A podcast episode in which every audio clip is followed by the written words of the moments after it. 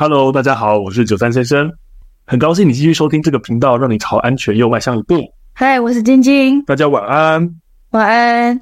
今天开头呢，呃，我们收到了一则新的留言跟评分，好，那我们请晶晶呃帮我们念一下。这一位是 Seka Soso，消防安检那一集太棒，本人公司担任职安工作，安检那集救了我，希望可以多聊聊防火管理人、消防防护计划书、避难逃生演练，棒棒大大推，好多叠字，好可爱。呵 非常感谢啊，这位 Seka Soso，非常感谢您的回馈跟评分哈，那也感谢你的推荐。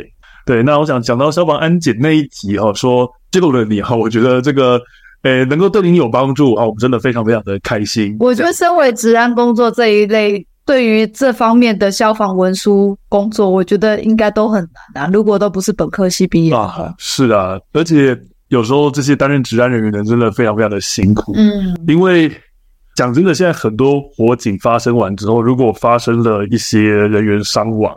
那其实常常这些担任职安人员的，就是首当其冲，可能会被就责的对象。自己以前呢，在实务经验上面看到的，我会觉得他们其实真的很可怜，因为他的位阶其实是一种我觉得属于不上不下的情况。嗯，就是他要去要求下面的人去做这些消防的训练，或者是要符合一些要求。但是你说他真的又有很大的权力去要求底下的人吗？其实有些地方哦，又不见得如此。哦，如果他是小职员来担任治安工作的话，没不见得每一个工作人员都要听他。对，就是他们可能是平行单位，可是长官又不可能去做这件事情。对，治安工作。对，那你说长官把权力交付下来，有时候我觉得又不完全是这样子。当然，我不是说所有的公司都这样，但我真的看过有些情况是这样，他们就是平行单位。我跟底下的人就是平行单位，所以我不能够要求其他单位，我只能请你们配合。那甚至我以前有去过一一家公司啊，看过他们的情况是呢，那个治安要求也是一样，要求他们要配合。但是呢，因为那个单位它是生产单位，他后来其实有偷偷跟我透露，他说因为整间公司的那个产值啊，都掌握在那个单位手上，所以这个单位非常的权力很大，权力很大。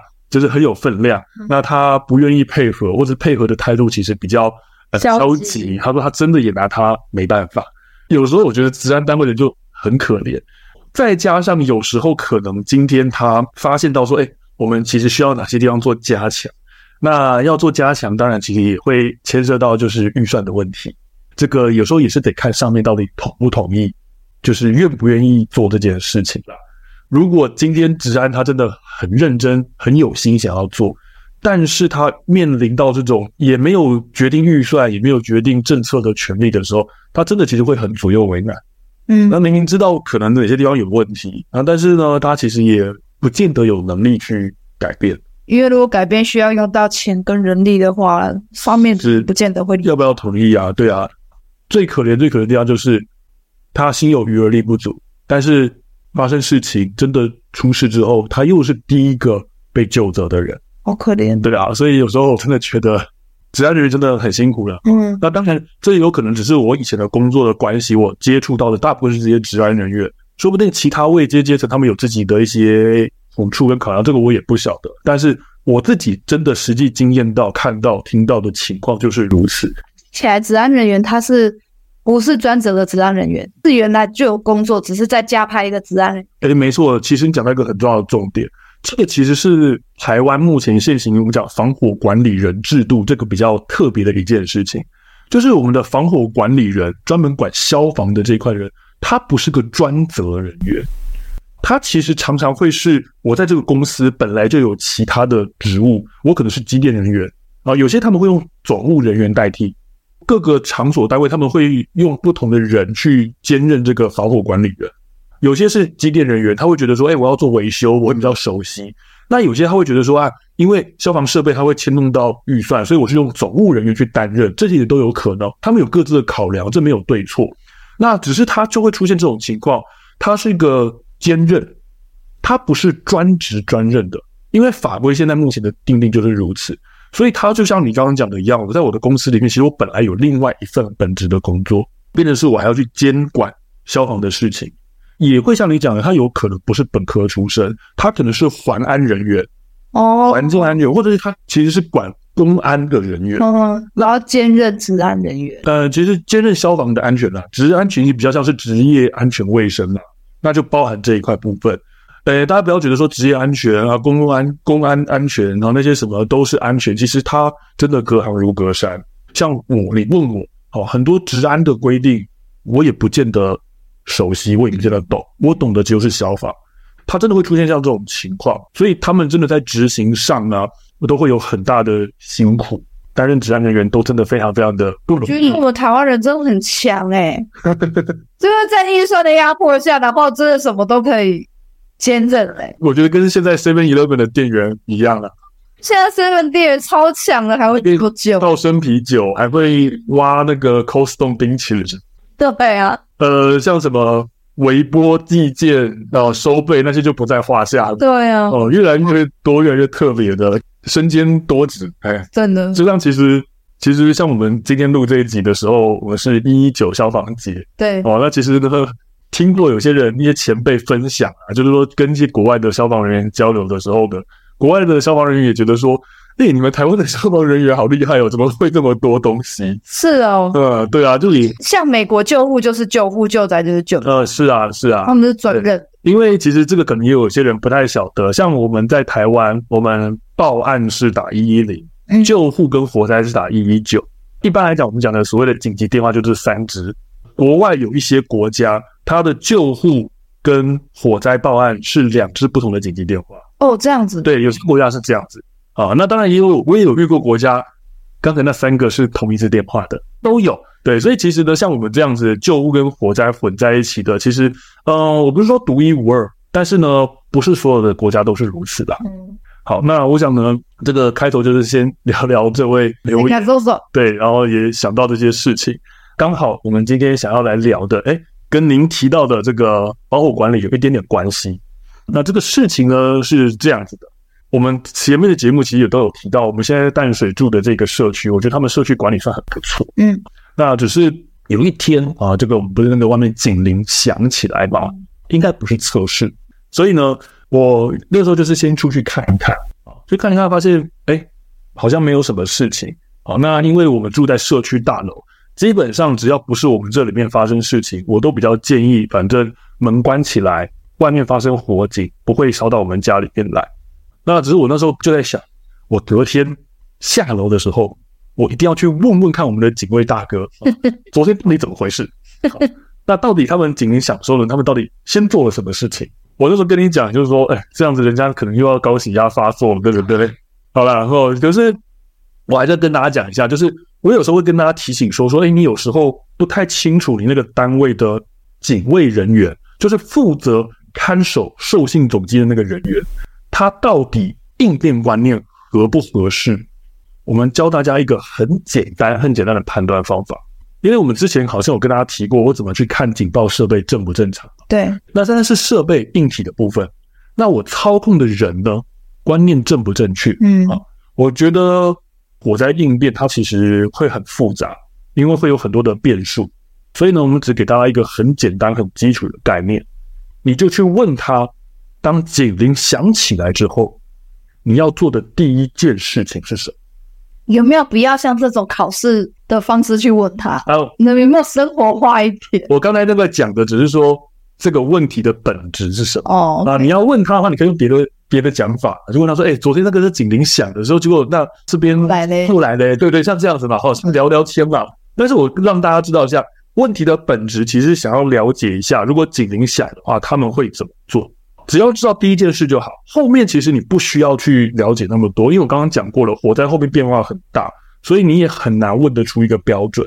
但是你就要问开头的第一件事情是什么，嗯，这样就可以了。就是当班人员到底是怎么处理？”我就来告诉各位一下哈，问了这个问题，其实你应该要听到的正确答案是什么？哦，是有一个正确答案。是的，连一个我建议的正确答案。当然，我先跟大家讲一个前提，这个是在受信总机那台机器前面随时都有人的状况之下，好，有人看守的情况之下，你应该要期望的答案是什么？正确的步骤这个人应该要先看一下受信总机哪个位置亮灯，啊，就表示我会知道说，哎，今天警报从哪个区域来。接着是第二个很重要的动作，请把警铃跟自动广播声音关掉。警铃不可以关掉啊？为什么能关掉？哎，这个就是今天的重点了。先还没完，我先把刚才的步骤讲完。请你拿起麦克风，使用手动广播，告诉大家现在哪个楼层发出警报，哪个位置发出警报。这个是我们应该要听到的正确答案。可是干嘛那么麻烦？我就是直接让警铃一直响下去就好，我还要这样手动警报。是的，没有错。我们今天的重点来告诉各位，为什么我会强烈建议警铃在那个时间点要关掉。我们先概略的讲一下哈。其实这个时候他要做的事情三个步骤：第一个，确认位置，从机器上面看一下现在警报发报的位置；第二个，把警铃跟自动广播给关掉。关掉之后，第三件事情，你改用手动广播告诉大家现在发报的区域在哪里。首先，第一个，你刚刚提到一个问题，我们先回答最简单的部分：我为什么要用手动广播？我为什么不能让它自动广播去播下去？因为大家如果有听过警铃误报的话。听过警铃的声音的话，你会发现他在做自动广播时，他就会跟你讲发生火灾，请赶快疏散之类的。第一件事情，他不会告诉你发报的位置在哪。而那个自动广播是录号预录的，所以他不会告诉你现在发报的位置在哪里。当然，现在有一些比较先进的机器，它可以预录说。我知道哪一个楼层、哪一个区域发报的时候，我广播就出来那一个特殊的语音，我可以告诉你现在是几楼或是哪个区域有警报。但是这还是会牵动到第二件事情，我今天警铃已经响了，我知道现场的状况是什么吗？不知道。你这时候还不知道，你就叫人家疏散，这样做合适吗？其实不见得合适哦。那我这里呢，并不是说你警铃响了，马上疏散就一定不对。而是说，当下到底是什么状况，要做什么应变，应该要由在现场啊真正了解状况、看到状况的人去下判断来决定，而不是说有一个就是我今天都还不晓得实际状况是什么，然后就直接贸然，然后一视同仁的下指令，叫大家说哦，立刻疏散，立刻疏散。那万一现场的火势状况是已经不适合疏散的话呢？你不在现场，你又不晓得现场的状况，所以这时候自动广播。一律叫大家疏散，我觉得这个是有问题的，而不是说警铃响了马上疏散就是不对的。因为像我刚才也提过了，我们住在社区大楼，基本上我们的防火区块那些是没有问题的，所以不是我们自己家里发生火灾，我都会建议你，你干脆把门关好，就在家里就好。所以今天我在状况未知的情况下，我就听到现场说疏散，这样做真的合适吗？不见得。好，所以这是第一个，为什么我们要用手动广播去去盖掉自动广播？这是很重要的事情。而且，其实消防的设备的法规本来就有明文规定一件事情：人员的手动广播是优于语音的自动广播。哦，有这一条。对，语音的自动广播是优于火警的警铃。警铃就是只听到那个亮亮亮亮亮，那个叫警铃。那超大声的，堪比夜店。如果是警铃的话，它的讯息就更少了。它就是亮而已，它连你听到人讲话的声音都没有。嗯，所以它的概念是这样：人的广播是优于自动预录广播，是优于警铃。所以我本来今天有人在现场，我就应该要用人去做广播。哦，这是先告诉大家为什么我即使有自动广播，啊，我还是要用人人去做广播。那第二个大家可能会有的疑问，就像你刚刚讲到的，警铃不能关啊。警铃怎么可以关呢？对呀、啊，警铃关了，那大家都就不知道，不知道他就会死在里面呢。好，所以呢，这个是我觉得大家可能今天最大的疑问，我们就要来回答这件事情。首先，警铃不能关是平常的时候不能关。你讲说平常警铃不能关，我完全接受。但是当已经发生异常状况的时候，这个警铃就应该要关掉。为什么呢？首先，第一件事情。我的警铃一直在响，我身为民众听到警铃在响，然后一直在响，一直在响，一直在响。我讲真的，你会不会在这个时候想要去弄清楚发生什么事情？会，一定会好奇，对不对？因为我听到警铃响，我又没听到人的声音，我不知道状况发生什么。所以我可能开始会怎么做？你可能会去找工作人员，你可能会打电话问他发生什么事情。就刚好有一次我们家里停电，那个时候你不在家，我就下楼去。好，下楼去，我经过那个警卫室的时候呢，我就看到他们正在讲电话。嗯，那我心里想说，哎，他们也知道停电了，我就不要去多问多说什么。嗯，结果这个时候我就站在那个大厅那边看，果不其然，过了一段时间，很多住户坐电梯下来，开始围着那个警卫大哥，一直在问问他说：“哎，你们知道停电了吗？你们知道这个停电了吗？发生什么事情？”结果呢，我看那个警卫大哥，他一开始还非常非常的有耐心在回答大家，他一边讲电话一边回答大家问题哦。最后呢，我发现他真的受不了了，有一点小爆炸，有点放大音量的跟现场那些其他住户讲说：“我已经正在联络了，我知道有停电了，你让我先把事情处理完好吗？”你会发现到，这个如果发生在警铃响，会是一个类似的情况。警铃响了，现在没有人知道发生什么事情，我们只知道有异常状况。所以这时候现场工作人员一定会去做确认，不是只有你听到警铃啊，大家都听到警铃了。对啊，没有聋的人都会听得到。对，所以工作人员已经正在确认当中。结果这个时候警铃一直在响，我们刚刚也讲了，你听到警铃一直在响，你会想要去问，想要去确认这是正常反应。那这时候会变成什么样子？我工作人员正在忙着确认，结果我还要去应付这些来询问状况的民众，其实它会是造成一种干扰。而且啊，那个警铃假设一直在响。然后你你想想看哦，我身为民众，我的感受是什么？我民众听到了警铃声，可是我又没听到广播。那你觉得我会不会怀疑说，哎，这个现场工作人员他到底有没有去做事情？哦，对啊，对啊，我只是听到警铃声，可是我都没有听到下一步指示，我就会怀疑说，哎，他到底是？也没有在做事情，该不会跑了吧？对呀、啊，在这边。所以这个时候其实会加深的民众想要去找工作人员来问说，现在到底是怎么回事？因为他就想要确定说，哎，你们是不是真的是在处理？反而会让民众啊一直去缠着工作人员问东问西，反而其实会让大家没办法事情好好做下去。第二个事情，当今天警铃响的时候，声音不是很大吗？那我们刚刚讲了，我们现在也不晓得到底发生什么事呢？所以工作人员不是要去做确认嘛，要去找嘛。例如说，我看到那个受信总机显示说，哎，今天是七楼发出火警警报，我们人不是要去七楼找吗？对不对？好，找一找，找一找，找一找。结果我假设哦，真的在七楼发现到是起火的话，那我这个发现到起火点的工作人员，接下来要做哪些事情？我是不是要赶快叫附近？假设附近有人有危险的人，赶快先疏散。我是不是要叫我的工作伙伴赶快来帮忙处理这个火势？好，重点来喽。这时候警铃一直在响，声音很大，所以你叫大家疏散的指令，你通知你的队友过来帮忙，你们要做通讯，你们要做指挥，都会受到很大的干扰。你喊的声音要压得过警铃声，你才有办法把这些指令传达出去。大家如果不知道的话，可以去听看看那个警铃非常非常大声，而且如果它持续很久的话，其实，在那当下，其实我觉得人很容易会做出一些让人家想不到的事情跟决定。没错，因为那个警铃一直在响，它其实是没有给你任何资讯的，它只告诉你一件事情：现在有异常状况。对。可是接下来我下一步该怎么做？到底这个异常状况，没人讲，都没有。所以我才会建议大家说，这时候警铃关掉，你改成用人声广播，大家听到人声其实会比较安心，而且你可以。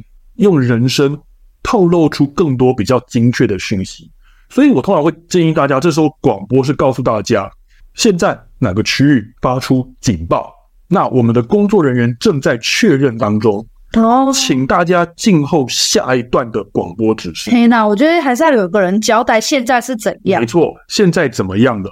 我们正在做什么事情？然后你接下来应该怎么做？都讲得清清楚楚。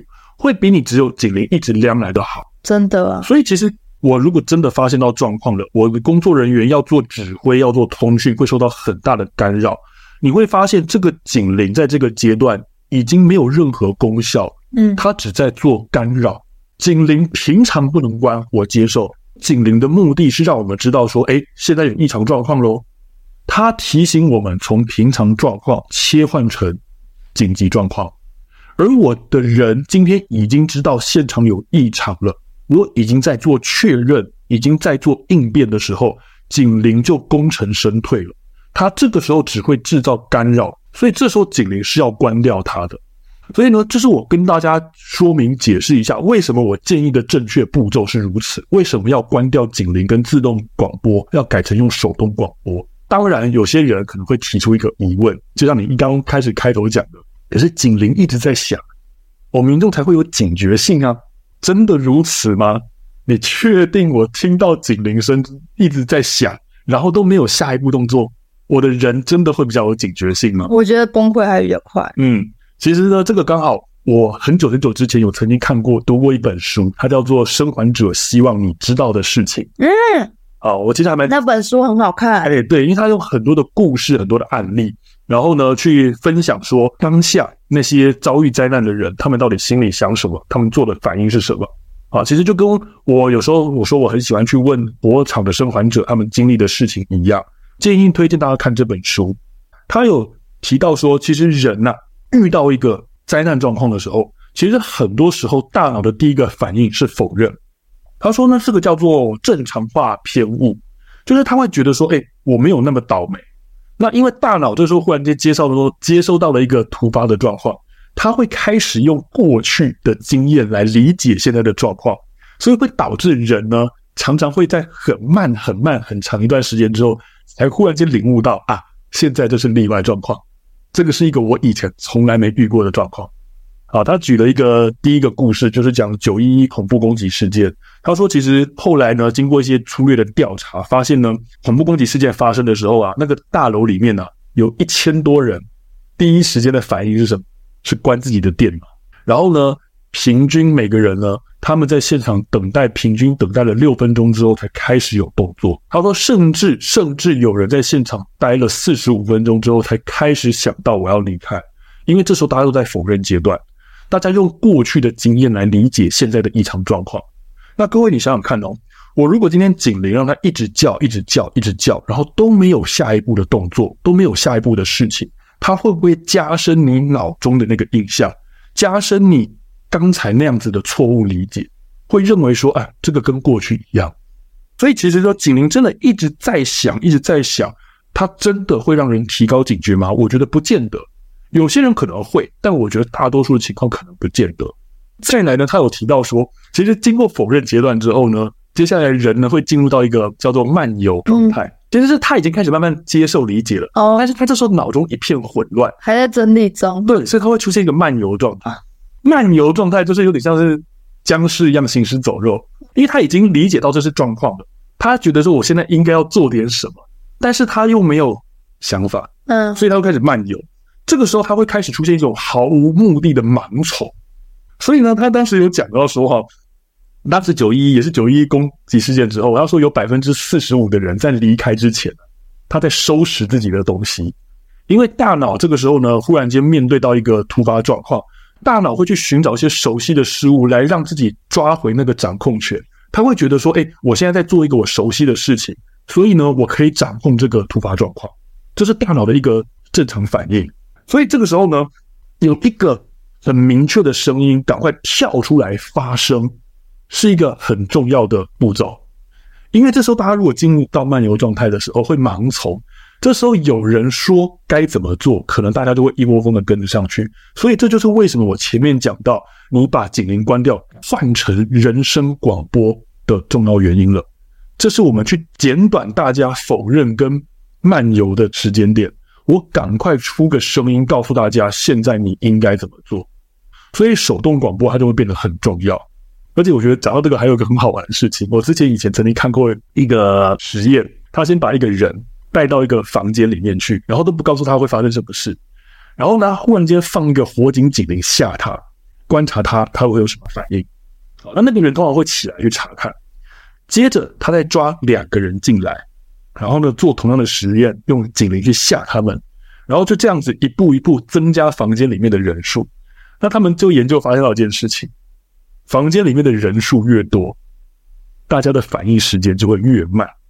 哦，也就大家都在观察其他的人在做什么。对，因为这个时候就是刚刚讲的漫游盲从阶段，大家这个时候会觉得，哎，好像有状况，可是看到其他人好像都没有什么反应，所以就会开始进入刚刚讲的漫游盲从。哎，别人也都没反应，所以我应该也没事，所以我就跟着一起没有反应。所以呢，为什么要赶快用手动广播去讲现在的事情？就是让这些盲从的人赶快有个方向，哦，对，告诉大家说现在是什么状况，我们正在做什么事，以及最重要的，你们现在应该要怎么做。所以我觉得这是一个很重要的提醒啦，呃，要让大家晓得哦，我们如果今天真的警铃响了，我会建议中控的人员应该要做的事情，其实是像这个样子。那当然，后续我要怎么去做查找，怎么去做确认，那个就会衍生出很多的变化。不管各位呢，你们是自己住社区大楼，你可以用这样子方式跟那个管理人员聊聊看，看看他们的做法是如何。那如果你是场所啊，你也可以这样子。去多训练，或者去要求你们的警卫人员，其实应该要这么做。我觉得才会是一个比较理想、比较有帮助的做法啦。所以呢，我想呢，今天呢就跟大家分享到这边。那希望呢，今天分享的内容对大家的安全有所帮助。那如果各位呢有从这一集获得收获的话呢，请大家给我们五星好评，或者是小额赞助，对我们都是非常大的鼓励。也欢迎多多提问，我们会依你的问题当做下一次的主题。另外，如果想看精华影片版的话，请上 YouTube 搜寻九三先生，按下订阅。我们会在新节目上架之后一周发布影片。那我们今天就到这边喽，下次再见，拜拜。